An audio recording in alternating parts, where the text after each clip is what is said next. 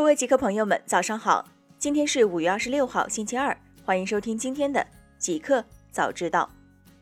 刚发生，微信第一公众号“知道学工”被官方封禁。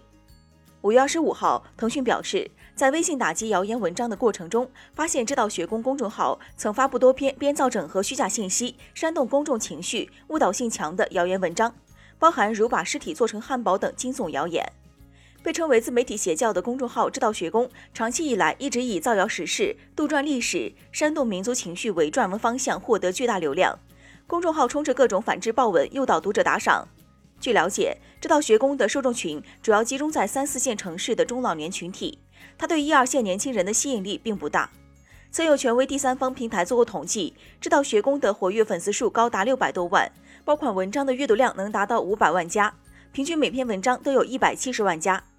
据载克尔头条报道，除了公众号的运营，知道学工还日常在官网办学、售卖课程。大公司，美团点评 Q 一营收一百六十七点五亿元，调整后净亏损为二点一六亿元。五月二十五号消息，美团点评今日发布二零二零年第一季度财报。财报显示，美团点评第一季度营收一百六十七点五亿元，较去年同期的一百九十一点七四亿元下降百分之十二点六。非国际财务报告标准计量下，调整后净亏损二点一六亿元，去年同期净亏损为十点四九亿元。其中，到店、酒店及旅游业务方面，二零二零年第一季度收入同比下降百分之三十一点一，至人民币三十一亿元。到店、酒店及旅游业务的经营溢利同比下降百分之五十七点三，环比下降百分之七十点八，至二零二零年第一季度的人民币六点八零亿元。经营利润率同比下降十三点五个百分点，环比下降十四点七个百分点，至百分之二十二点零。此外，财报显示，二零二零年第一季度，美团点评新业务及其他分部的收入四十二亿元，同比增长百分之四点九。新业务及其他分部的经营亏损由二零一九年第四季度的十三亿元扩大至百分之三点四，至二零二零年第一季度的十四亿元。腾讯七十亿日元入股日游戏公司 Marvelous，成最大股东。五月二十五号消息，腾讯控股公司将收购日本游戏开发商 Marvelous 百分之二十股份，为后者开发其游戏产品提供资本，并充实腾讯本身可以为用户提供的游戏内容。Marvelous 在一份声明中称，腾讯将通过其附属公司 Evage Frame Investment 斥资大约七十亿日元（约合六千五百万美元）入股 Marvelous。Marvelous 将以每股五百七十六日元发行八百六十二万股新股。其股东风投机构 Amuse Capital 和 Nakayama Hill 也将以相同价格分别出售二百八十三万股、七十点八六万股 Marvelous 股票。Marvelous 计划利用这笔资金，在未来三年内扩充现有游戏产品，并推出新游戏。Marvelous 现有游戏包括《牧场物语》《机甲战魔》。苹果将投入一百九十亿美元加码汽车研发。五月二十五号消息，摩根士丹利分析师凯蒂休伯蒂预计，今年苹果将在汽车研发上投入近一百九十亿美元。作为对比，整个汽车行业的研发支出为八百亿到一千亿美元。据了解，苹果将汽车技术视为一个巨大的市场。目前，苹果已公布近七十项汽车相关专利，除了车载系统、自动驾驶等汽车智能化相关专利，还包括电动机、悬挂系统、灯光、车辆地板、车窗玻璃加热、车辆导航、保险杠等方面。互联网，快手组织架构大调整，运营和商业化负责人互换岗位。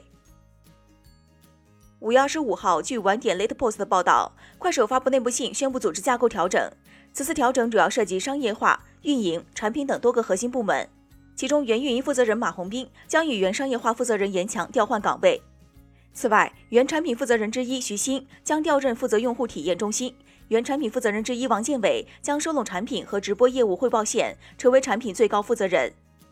对于此次调整，快手官方表示，此次组织架构调整有多方面考量。目前行业竞争非常激烈，快手的每个干部都需要更加丰富和多元的业务经验。希望通过干部个人的经验积累，使得团队之间协作变得更加顺畅。通过架构调整，也能看到每个干部更多发展的可能性。希望加强干部团队对于用户价值和客户价值的重视。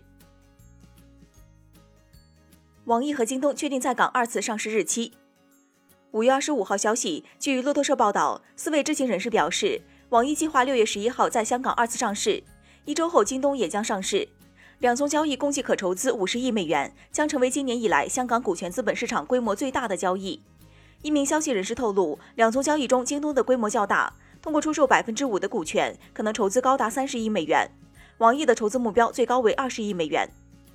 今年三月，香港《信报》也曾经报道，京东已聘请瑞银和美银安排 IPO 事宜，具体挂牌时间和募资规模将按市场情况而定。四月二十九号上午，路透社旗下媒体 IFR 援引知情人士消息称，京东已秘密提交上市文件，拟在香港进行二次上市。京东可能出售至多约百分之五的股份，预计最早在六月上市。便利蜂累计募资十五亿美元，北京地区已整体盈利。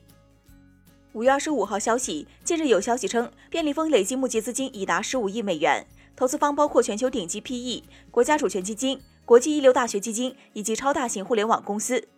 该消息人士还透露，便利蜂早在一年前就已实现北京地区门店的整体盈利，并会在二零二零年底达成全国整体盈利。便利蜂相关负责人回复称，北京地区门店确实已实现盈利。关于募资的消息也属实，资金将全部用于投资中国便利店市场。天猫六幺八开启预售，一小时交易额同比增长百分之五百一十五。五月二十五号零点，天猫六幺八开始商品预售，第一小时预售成交额同比增长百分之五百一十五。消费电子、家装等行业率先实现七分钟破一亿，美妆七分钟超五亿。天猫六幺八负责人加洛表示，过去一个财年里，天猫上诞生了两千两百个销售额超过一亿的品牌，这个数字会在天猫六幺八期间进一步扩大。佳洛表示，天猫六幺八将可以帮助商家打赢疫情后的回血之战，为下半年的发展带来宝贵希望。天猫方面介绍，今年天猫六幺八从五月二十五号零点开始商品预售，六月一号零点正式售卖，活动将一直持续到六月二十号。六幺八期间，天猫将和多地政府品牌联手发放现金消费券和补贴，预计金额超过一百亿。据悉，天猫六幺八商品预售将于六月一号零点正式售卖，活动一直持续到六月二十号，加上预售期，整个活动持续长达二十五天。